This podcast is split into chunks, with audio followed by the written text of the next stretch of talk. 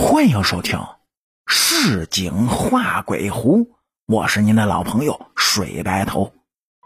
说是谢老师呢，是我就读那所小学的数学老师，长得是细脖子高挑，戴了副眼镜。虽然说没有教过我吧，可全校的师生都知道，谢老师那可是出了名的老实巴交，属于三脚踹不出一个屁的类型来。如今谢老师呢，已经退休多年了。他这个人啊，也没什么旁的爱好，就喜欢收藏古旧的家具。有事没事呢，是老爱往这北京著名的潘家园旧货市场里跑。大件小件隔三差五的就往家里啊倒腾一些。不多几年呢，谢老师那套不堪宽敞的公寓房就被他塞得满满当当的，无处下脚了。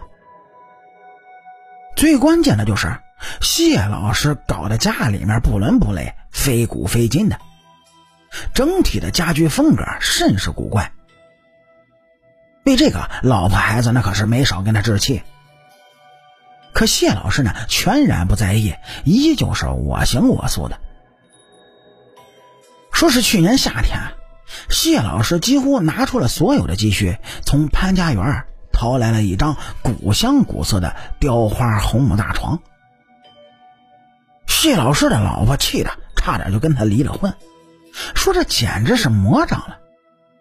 谢老师呢，却是不急也不恼，笑呵呵的说他老婆有眼无珠，自己这次花大价钱淘来的可是一件不折不扣的宝贝。这张古床呢？着实不一般，是一张皇上睡过的龙床。起初，谢老师的家人朋友对这个说法是很不屑一顾的，以为谢老师啊又在那儿发痴说傻话呢。还有嘴欠的朋友总是调侃他，说人家皇上睡龙床，那可是三宫六院七十二嫔妃轮流侍寝的。可你老谢。却是一个三百六十五天搂着同一个黄脸婆睡的，嘿嘿，这些个冷嘲热讽呢，丝毫也没有减退谢老师的兴致，他依旧把龙床视若珍宝，每天啊很惬意的就睡在上面，大概是睡了有半年左右，这最初啊是老婆孩子，进而是老谢身边所有人都发觉老谢。改脾气了，以前的闷葫芦老好人，现在就变得说一不二，是独断专行，动不动啊大动肝火、暴跳如雷的。老婆呢就猜测谢老师是不是到更年期了，还劝他去看看中医啊，调理调理。而谢老师坚称自己没有问题，只是脾气呢却是见火就着，愈演愈烈。还记得那是个腊月里临近春节的几天，黄昏时分啊，突然有一辆闪着警灯的警车呼啸就驶入了谢老师家的小区里。大家是万万没想到，警察竟然是来抓谢老师的。那天下午啊，谢老师的老婆呢，为了过年，哎，打扫庭院，拖地时呢，不小心撞到了龙床。疼的谢老师的老婆邪火乍起，对着龙床是一顿的猛踢，嘴里还不干不净的骂骂咧咧。谢老师呢闻声赶来，见了面之后是劈头盖脸就扇了老婆一个大耳刮子。老婆顿时也火了，说谢老师就知道心疼这张破床，连日子都不过了。两个人啊你一言我一语，越吵越激烈，最后啊动起了手来。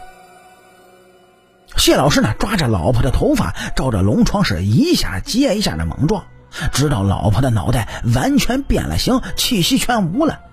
谢老师还在那儿浑然不觉的撞击着。后来我听说谢老师呢被判处了无期徒刑，以他现在的年纪，恐怕是难以在有生之年走出大墙了。他的儿子呢，低调处理掉了谢老师多年收集来的古董家具，包括那张诡异的龙床。听说啊是被一家知名历史研究所抄底收购了。时至今日，我一直是百思不得其解，到底是什么促使斯文老实的谢老师对相濡以沫大半生的老婆痛下杀手呢？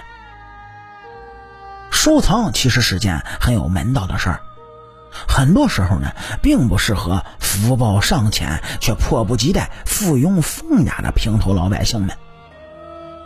物各有主，当原本并不属于你的太过昂贵难得的物件一旦压不住时，后果可以说是不堪设想。